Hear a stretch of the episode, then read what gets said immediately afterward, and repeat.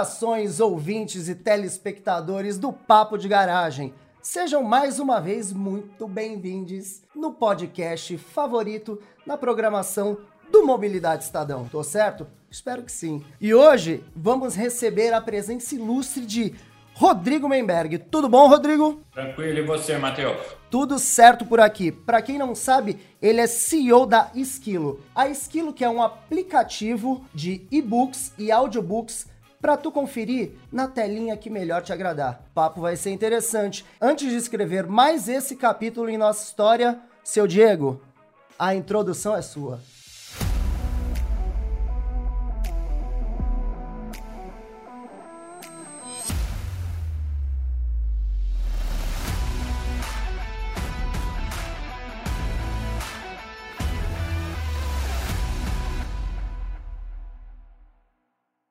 Rodrigo, mais uma vez, muito obrigado pela sua presença. Vamos começar do nosso jeitão com a pergunta na lata. O brasileiro está lendo mais? Matheus, antes de mais nada, também obrigado aí pelo convite, pela oportunidade de participar aqui com você. É realmente é uma honra. Tenho também o, o Estadão aí no meu coração. Trabalho com o Estadão desde 93, então uma relação muito próxima com eles. E aí, uh, indo ao ponto aqui, se o brasileiro está lendo mais, eu vou te dizer que sim, tá? Mas não é só por conta dos livros ou da mídia digital que antes era mídia impressa. Na realidade, hoje, se a gente for olhar o universo digital nos cerca, você tem que ler em qualquer plataforma. Você lê desde a televisão, que tem lá um GC das notícias que estão acontecendo, ou que são as principais notícias enquanto o apresentador está conversando. Eita, que negócio é esse? Boa noite. Até as redes sociais, onde umas são mais imagens, outras são mais texto, mas a leitura está ali inerente. E aqui tem um, um ponto que a gente discorda muito com tudo que se diz que o Brasil é um país de não leitores. Eu não concordo, tá? Vou te dizer porque eu não concordo, Matheus, e aí eu vou na, na minha história com o Estadão. Mais ou menos em 93, os grandes jornais do país, principalmente aqui em São Paulo, o Estadão, começaram a agregar conteúdos editoriais complementares ao noticiário, vamos dizer assim. O que, que eram isso?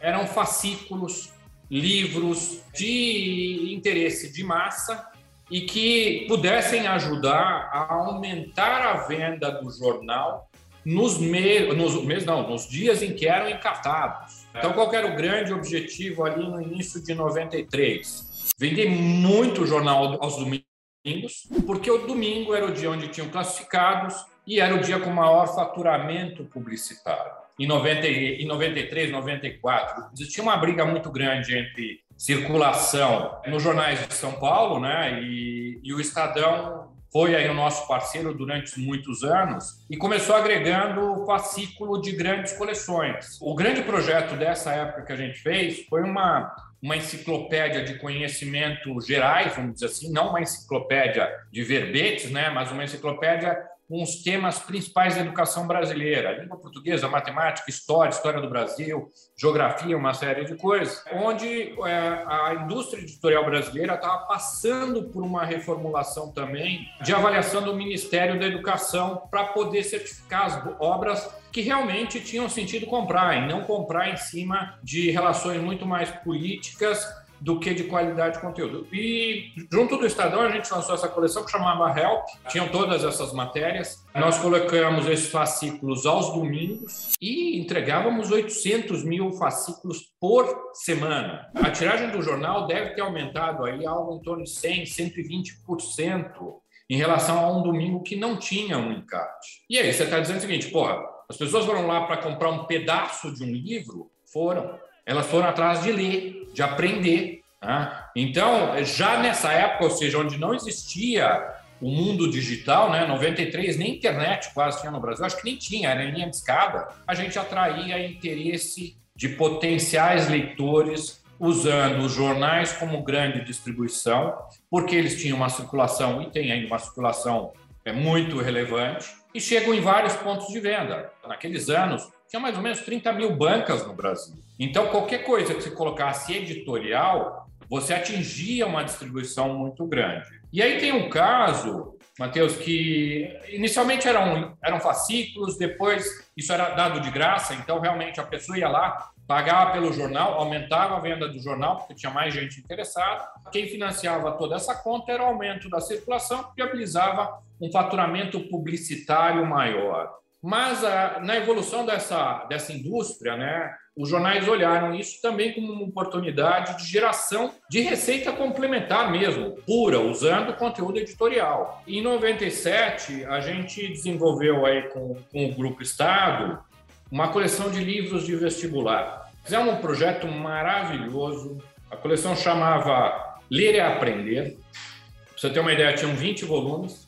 A gente rodou os livros nos Estados Unidos, que era super confidencial, porque existia uma concorrência enorme entre os dois grandes jornais do país. Então, era coisa assim: a gente passava escuta no telefone para saber se não estávamos sendo furados aí, porque era muito dinheiro que se movimentava, muita estratégia de comunicação, de marketing. E essa coleção a gente trouxe dos Estados Unidos, nós rodamos 130 mil exemplares é, por título, né? Nós colocamos a venda numa quinta-feira, compra o Estadão, mas, se eu não me engano, era R$ 3,90 e leve um livro de vestibular.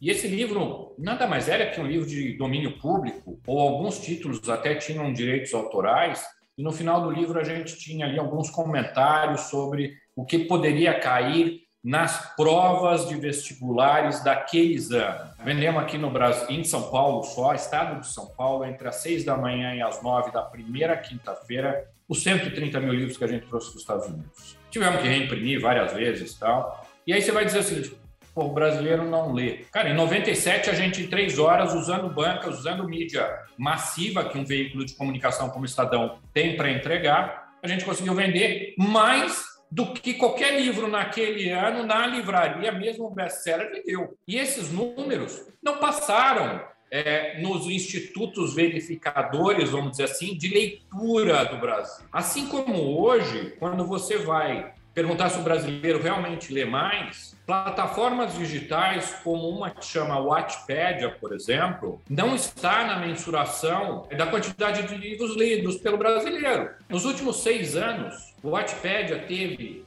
2 bilhões de livros iniciados. 2 bilhões de livros iniciados. Isso não passou de novo pelos índices do mercado editorial. E quem leu isso? Quem leu isso foi o jovem, aquele jovem que está com acesso a uma plataforma digital, que está procurando conteúdos interessantes e que, de alguma forma, pode não precisar pagar por coisa boa. Então, esse mercado movimenta muito livro e livros que nem as editoras enxergam que estão rodando no mercado. Tá? Aí você fala assim: bom, mas e os, os leitores digitais, o Kindle e essas coisas todas? Cara, os leitores digitais que a gente conhece, Kindle, Kobo, é, todos esses que já foram lançados aqui, eles conversam exatamente para o mesmo leitor que sempre frequentou as livrarias. É a nata da sociedade brasileira não é a massa. Então, você está falando, dentro dessa nata, você continua atingindo o mesmo tamanho de público. Você nunca vai escalar. Então, onde está o aumento da leitura? Está no uso efetivo das plataformas digitais, mas elas utilizando a escala que o digital permite para atingir novos públicos. É. Não é usando um device. Sim, e até um pouco o que você colocou, você citou lá no, nos anos 90 que já tinha essa conexão com a questão do jovem. Vocês incentivavam por meio dos fascículos que tinha trazia para a questão do vestibular e tudo mais. E você citou agora também desses novos leitores que também estão se utilizando das plataformas digitais e assim crescendo dentro dessa mesma parcela o número de leitores. E aí eu te faço aqui um gancho para a segunda pergunta, que seria: o que é a plataforma Esquilo e como funciona para o consumidor. E aí acho que é o consumidor no modo mais geral, né? Sim, então vamos lá. É... Hoje, se você for lançar uma plataforma de leitura, como qualquer startup aí que a gente conhece, você precisa investir muito na conquista do, do usuário, do usuário pagante pelo aquele seu serviço e na taxa de retenção. Isso é o famoso ROI, né? é, ou CAC, vamos dizer assim, é o custo de aquisição do consumidor. E isso você, para ir para o mundo aberto, é uma briga de gigantes que precisa ter muito dinheiro e dinheiro principalmente de investidor. É difícil uma companhia que está iniciando conseguir fazer frente a potenciais players como Amazon, como Google, que já operam as suas grandes plataformas, que entre elas tem leitura, né? Você tem a Amazon com Kindle, você tem o Google ali com o Google Play Livros. Então, o que, que a gente fez? A gente já estava inserido no mercado de telecomunicações, entregando também conteúdo relevante de massa, mas não em formato livre. O que, que a gente fazia?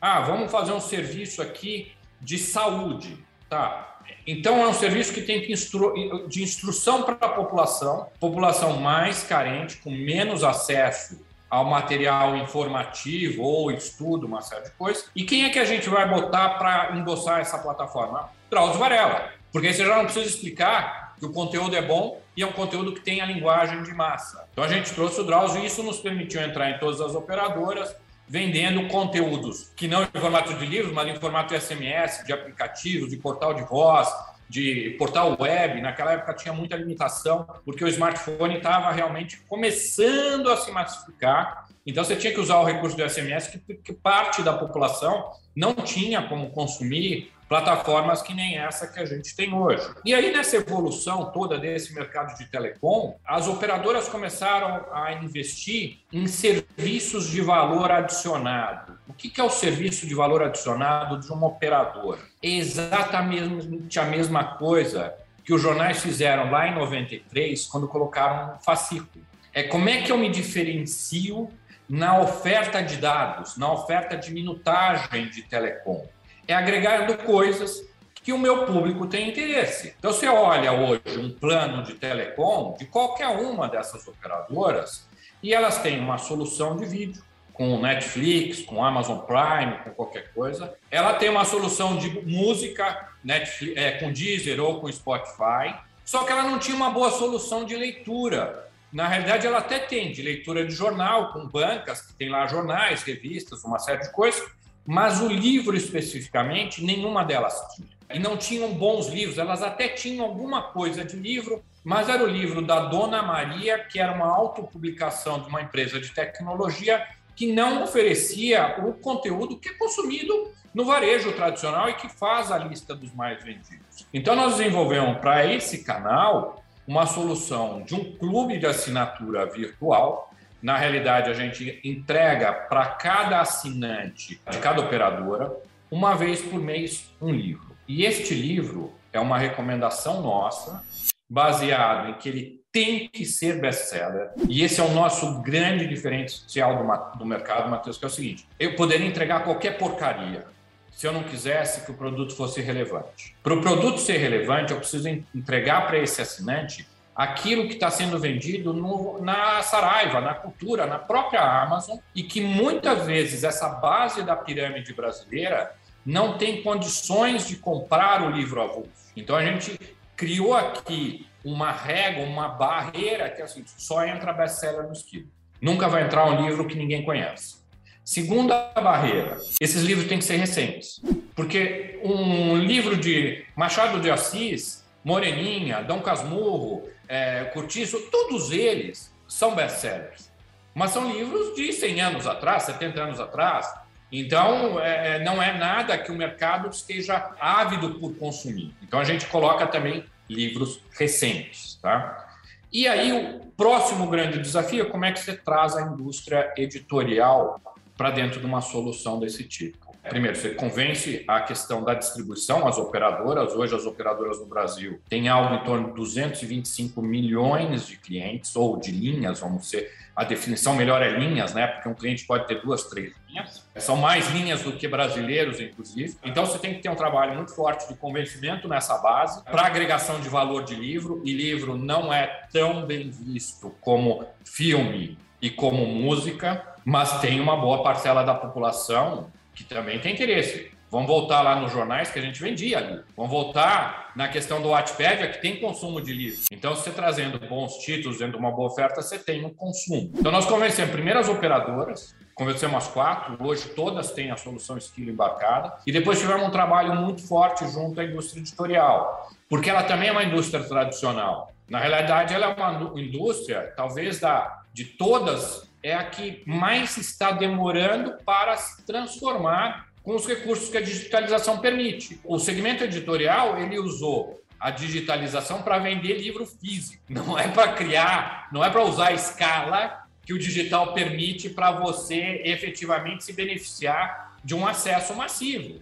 Com certeza. É... E um pouco do que você trouxe, é, você falou de ocasiões de consumo que vídeo você atualmente consegue consumir em tudo que é canto e tem uma aceitação boa. O áudio, exatamente a mesma coisa, que está sendo agregado nesses diferentes serviços. Só que aí eu lembrei que tem uma incrível ocasião que eu prefiro muito mais ter um livro ali me acompanhando que é no deslocamento, né? Exato. Costumeiramente eu pegava transporte público e estava sempre acompanhado de um livro. E aí eu gostaria de perguntar justamente sobre isso, que é como a mobilidade, como que ela influencia a jornada dos consumidores digitais de livros e, e audiobooks? Eu vou dizer assim, essa, essa mobilidade já era um mercado consumidor de livros. Há 10 anos atrás, você ia no metrô aqui em São Paulo e tinha aquelas machine lá, machines lá de venda de refrigerante, tinha de livro também. As grandes plataformas internacionais de audiobook e de streaming de livros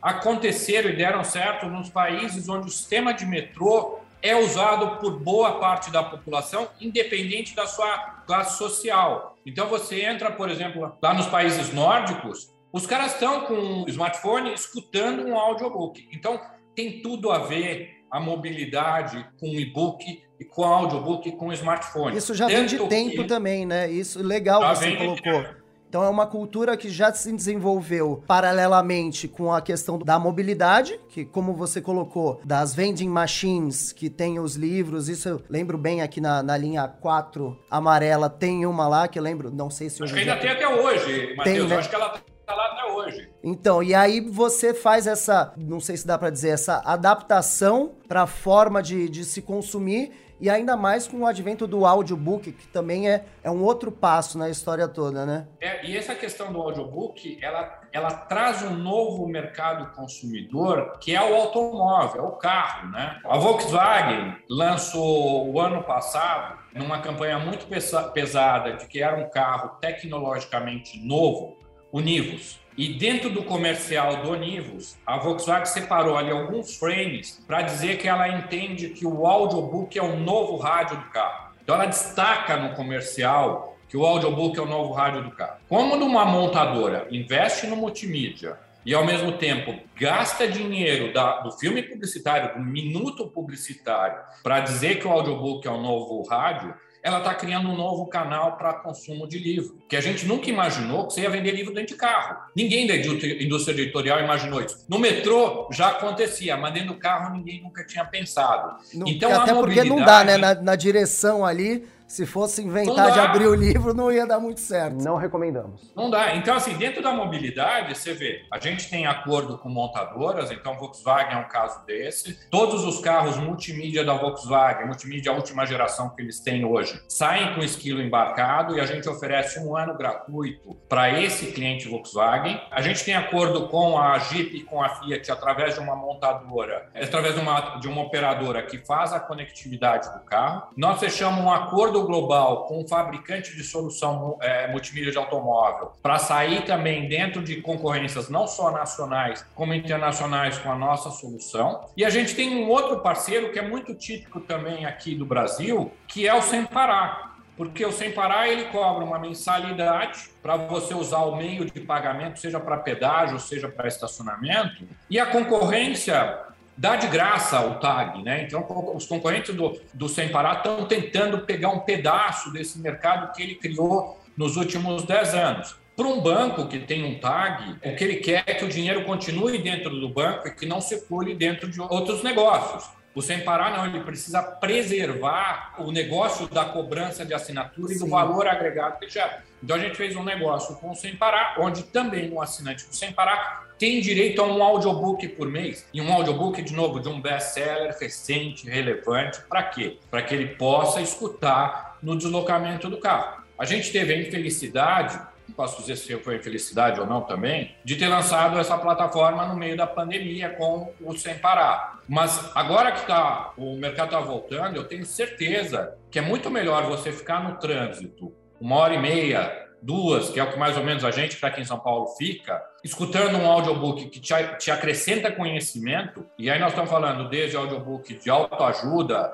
de mercado financeiro, de ficção, do que quer que o usuário queira, do que você ficar escutando notícia que hoje é só ruim. Notícia a gente passa o olho ali no Twitter, vê o que interessa, tira um pouquinho de sarro daqueles memes todos da disputa entre os extremismos e tal, mas não dá para você ficar duas horas no carro escutando que o governo é X, que o outro fez Y, que roubaram, que não sei o quê. É melhor então você escutar um audiobook. Então a gente fez esse acordo com o Sem Parar. Para variar, mais um papo fera demais, né? Ah, e não esquece de curtir, compartilhar e o peteleco na sineta. Assim tu não perde nenhuma novidade do Mobilidade Estadão. Uma dica boa, não esquece de conferir os nossos outros episódios. Tá aqui no canal. Chega mais.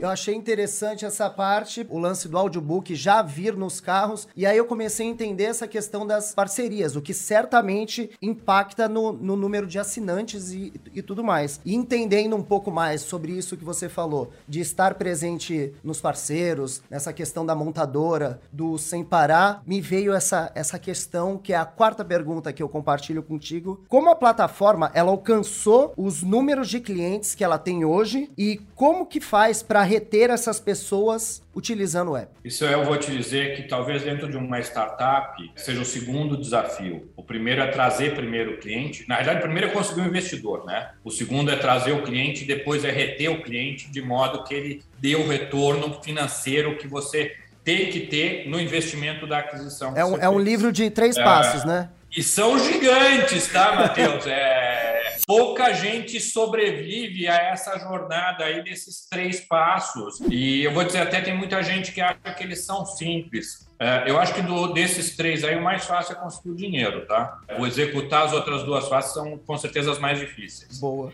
É, e, e eu acho que entre trazer o cliente e reter, o reter é mais difícil ainda. Então, o primeiro ponto que a gente trabalha aqui, você só pode entregar coisa boa. Porque se o usuário tiver uma experiência ruim, ele não volta no mês seguinte. Como é que funciona o esquilo?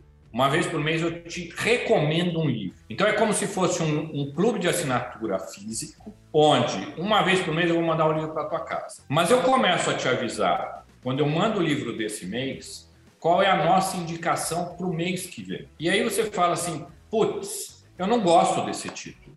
Não tem nada a ver com o meu perfil. Então, se eu estiver entregando algo que não tem nada a ver com o seu perfil, eu não vou te reter.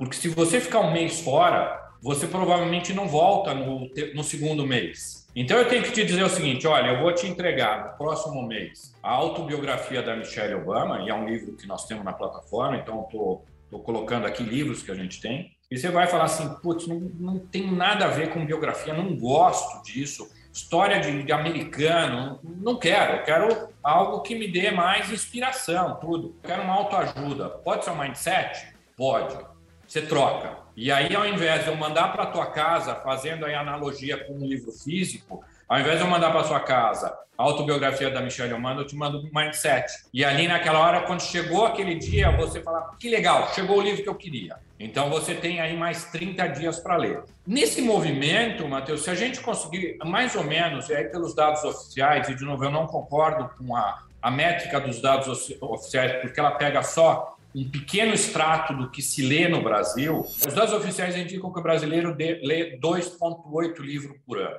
Na nossa proposta, eu entrego um livro por mês para cada assinante dessas grandes operações. Se você consegue tirar a média de 2,8 para 12, o ganho social e intelectual do brasileiro é absurdo. Isso não tem valor para a nossa sociedade e não tem valor para o mercado como um todo, não tem valor para as operadoras, porque elas estão contribuindo para a essência do nosso futuro, que é a educação. Se a gente não mudar a educação, não adianta falar em saúde, porque aí o cara não tem condições de imaginar como vai ganhar mais ou como exigir melhor dos governantes, porque não tem educação. Você não consegue eleger bem os políticos, você não tem educação, você acaba. Então, assim, a educação é a chave do futuro do país.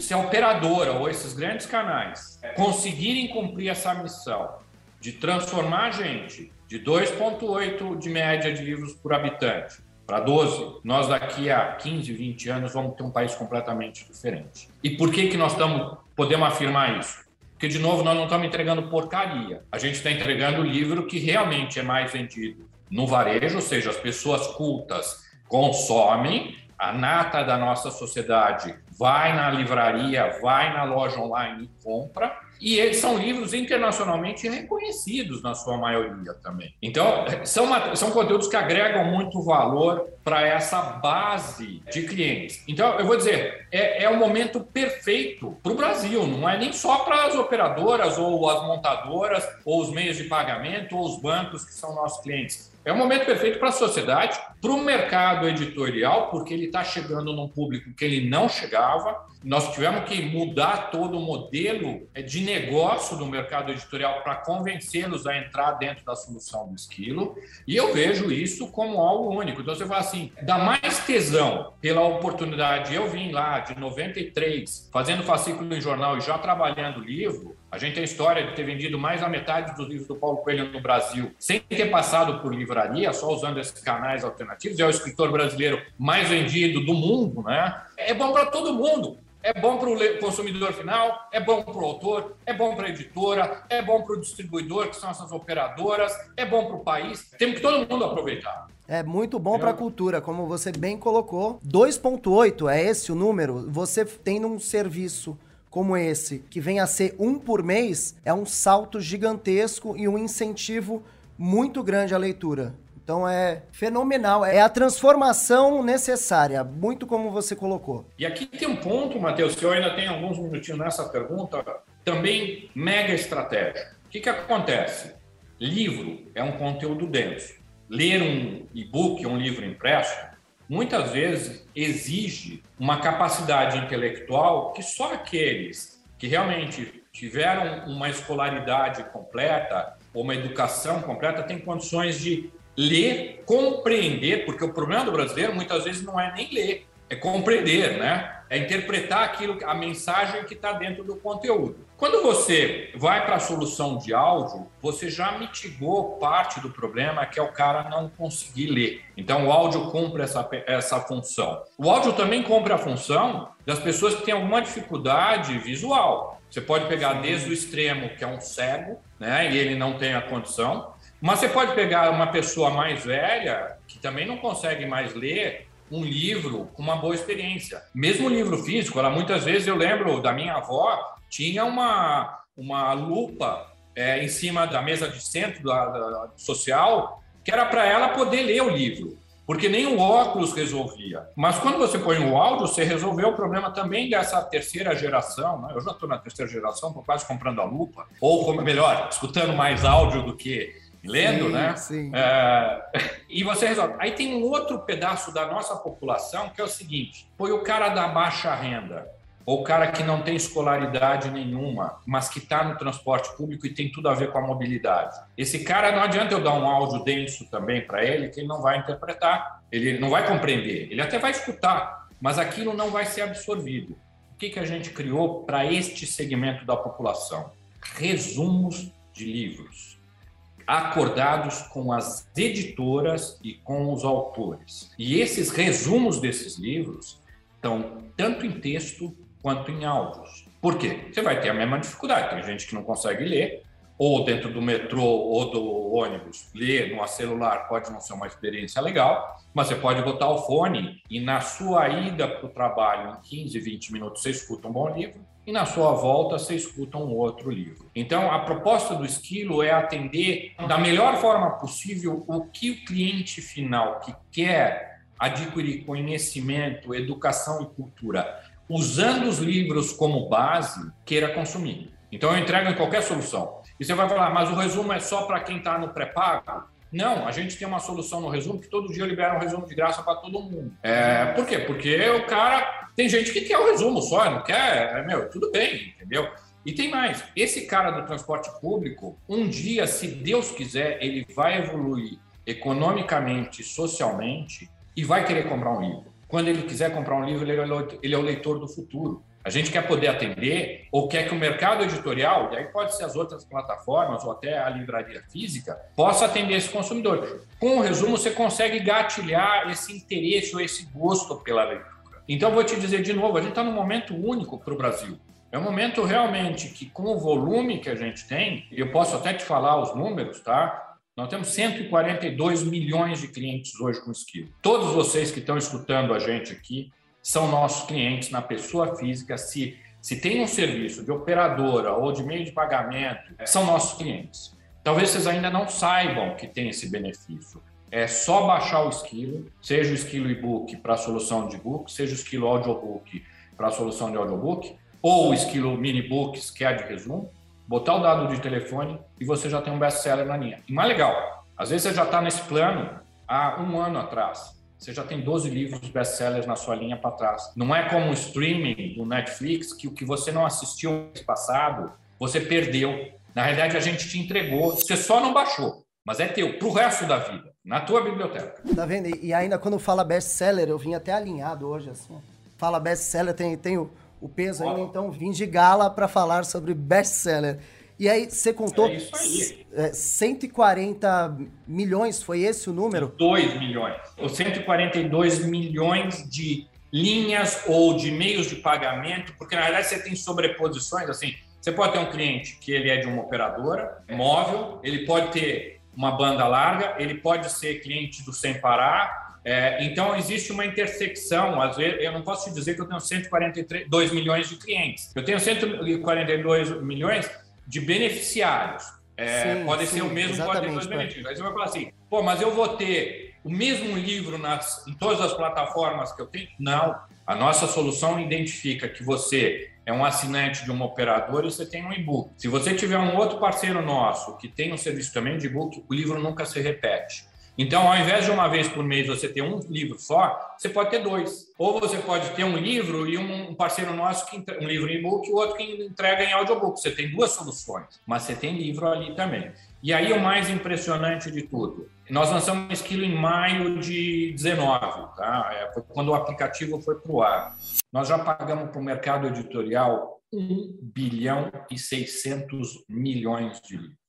Nós pagamos. Então você vai falar assim, cara, isso aí é fake, isso não existe. Tá, então trouxa é sou é eu e paguei um bilhão de livros para as editoras. E isso é só perguntar para qualquer editora quanto elas receberam de livros. Eu tenho um vídeo do Paulo Coelho falando, ó, inacreditável que o Esquilo, em menos de X tempo, entregou 5 milhões de meus livros. Então a gente tem isso e a gente pagou. É, não é pirata, não é uma coisa fakeada, não é dado. De novo, é o seguinte, Está no teu plano, é um benefício que você tem. Você fala assim, ah, não quero. Liga no operador e pede para cancelar. Talvez o benefício de você tenha isso no seu plano, você perca algum benefício que a operadora está te dando inteiro com o kit. Tá? Às vezes até a oferta, que nem você fala assim, ah, vou no, Mac, no McDonald's e compro um McLanche feliz. Compra tudo separado, você vai ver. É. Está muito mais caro do que a oferta. O que as operadoras estão dando para os clientes é oferta. Ah, mas eu não quero que meu filho compre uma batata. Não faz mal, a mãe, você come, seu filho não precisa comer. Você come. O esquilo permite isso também. Eu não vou ler o livro, dá para sua avó. De repente ela quer, entendeu? Exatamente. Ainda acabou dando uma dica, que fica aqui a ideia de dar um ótimo presente incentivando a leitura. E aí eu vou te perguntar, vou trazer aqui para nossa quinta e última pergunta em tom de curiosidade. Você disse 142 milhões, que já é um número muito expressivo. E quais são os planos de crescimento do esquilo daqui para frente? Não, Matheus, aí a gente tem realmente, quando você chega nesse número, você fala assim, por onde você vai crescer? Eu vou te dizer, no modelo atual que a gente tem, nós não temos nenhuma expectativa de aumentar essa base, porque quase que cada brasileiro tem um livro nosso, um serviço nosso colocado dentro do seu plano. Então, não temos esse crescimento em base, nós não vamos conseguir continuar crescendo no ritmo que a gente vem fazendo. Então, você fala, bom, então vocês bateram do teto? Não. Você imagina o seguinte: hoje, a solução de e-book, de audiobook, de venda varejo ou de venda avulsa está na mão de um único player, que é a Amazon. Se você quiser comprar um, um e-book ou um audiobook em qualquer plataforma digital, nenhuma outra não ser a Amazon, Apple e Google atendem. A Amazon é 90% do mercado. Tá? Nós estamos levando essa solução para as editoras e para os varejistas tradicionais, as livrarias tradicionais, delas entrarem no jogo do e-book, do audiobook avulso, para fazer frente à concentração que está indo para a Amazon. Então, você vê o seguinte: por que, que ninguém tem? Porque é caro fazer, e você vende um livro hoje, e você vai ter que dar manutenção no aplicativo o resto da vida, porque o cara que comprou um livro hoje, ele tem que poder consumir o livro, mudou o smartphone, o sistema operacional evoluiu, tal, o aplicativo precisa evoluir. Ah, tem um recurso novo aqui, ele precisa ter ali. Então, para o varejo tradicional, que está acostumado a vender livro físico e que é pouco digitalizado e quase não tem relação com o mercado de tecnologia, isso não faz sentido. A Amazon nasceu invertida, né? Ela nasceu no mercado de tecnologia. Então, para ela, isso é, é o dia a dia, né? Então, a gente está oferecendo essa solução no mercado varejo. Então, aí tem mais uma grande oportunidade de crescimento para o esquilo, para o consumidor do esquilo, porque, de novo, a gente entrega um livro por mês. Mas a gente tem muita reclamação na, nas lojas do, dos aplicativos de gente que acha que um livro é pouco. E eu não tenho uma solução de venda. Mas ele pode comprar o livro numa livraria que ele gosta, de, o livro digital, e resgatar dentro do esquilo. Então, esse é um dos canais. Internacionalização também está no nosso plano. A gente já tem uma operação em fase final aí é, na América Latina é, com um parceiro bem importante. É, então, a internacionalização é um caminho que nós vamos fazer. E eu acho que tudo que também é, é digital, a gente não pode é, desenhar um plano estratégico e ficar restrito a esse plano. As oportunidades vão surgindo à medida que você vai fazendo diferença ou criando um novo mercado. Vou trazer a referência é, do audiobook no carro. Eu, eu, nunca imaginei que a gente ia vender livro dentro do carro. Será que isso não vai ser um grande mercado? Ah, ah, surgiu por acaso, nós não vamos atrás, surgiu por acaso. E é nessa que, que vai crescendo, dentro Exatamente. Desse... Tem muita coisa ainda que está por vir, então possivelmente outras oportunidades de crescimento também. Sensacional? Vocês se amarraram? Eu curti demais. Antes da gente finalizar o papo, o que, que eu vou deixar? A tradicional dicadouro. A leitura é para o intelecto, o que o exercício é para o corpo. Rodrigo, posso dizer aqui que tivemos uma aula que precisa estar nos livros do Papo de Garagem. Muito obrigado pela sua presença. Algum recado final para o pessoal que está nos assistindo? Bom, Matheus, antes de mais nada, de novo, obrigado aí pelo convite, pela oportunidade de estar aqui com vocês, poder contar um pouquinho do esquilo. E eu acho que a mensagem é, que eu tenho aí para passar, e não é fazer propaganda, é baixem o esquilo. Eu tenho certeza que vocês têm o serviço, vão se surpreender com o que você já recebeu lá e o que ainda está para receber. Tem livro que nós vamos lançar antes do mercado tradicional. E não é qualquer livro, não. É livro que está na lista do. É assim, o autor está na lista dos mais vendidos há três anos. É, e está nas primeiras três posições. Olha o spoiler. Ele vai lançar primeiro. Spoiler vindo, assim, eu vou dizer, ele, ele trata do mercado financeiro. E é um influenciador aí que, olha, tem milhões de seguidores. Então vai ser realmente aí uma boa surpresa. Nós lançamos também o livro do Gil do Vigor antes do varejo. Então tem muita coisa legal aí para todos os, os gostos e para toda a sua audiência e para todo mundo que está nos escutando aqui. Pegou? Até o vigoroso tá na jogada. Obrigado quem nos assistiu. Espero que tenham curtido mais um papo de garagem. Obrigado, Rodrigo, pela sua presença. Confiram o skill, hein? E até a próxima. Um abraço.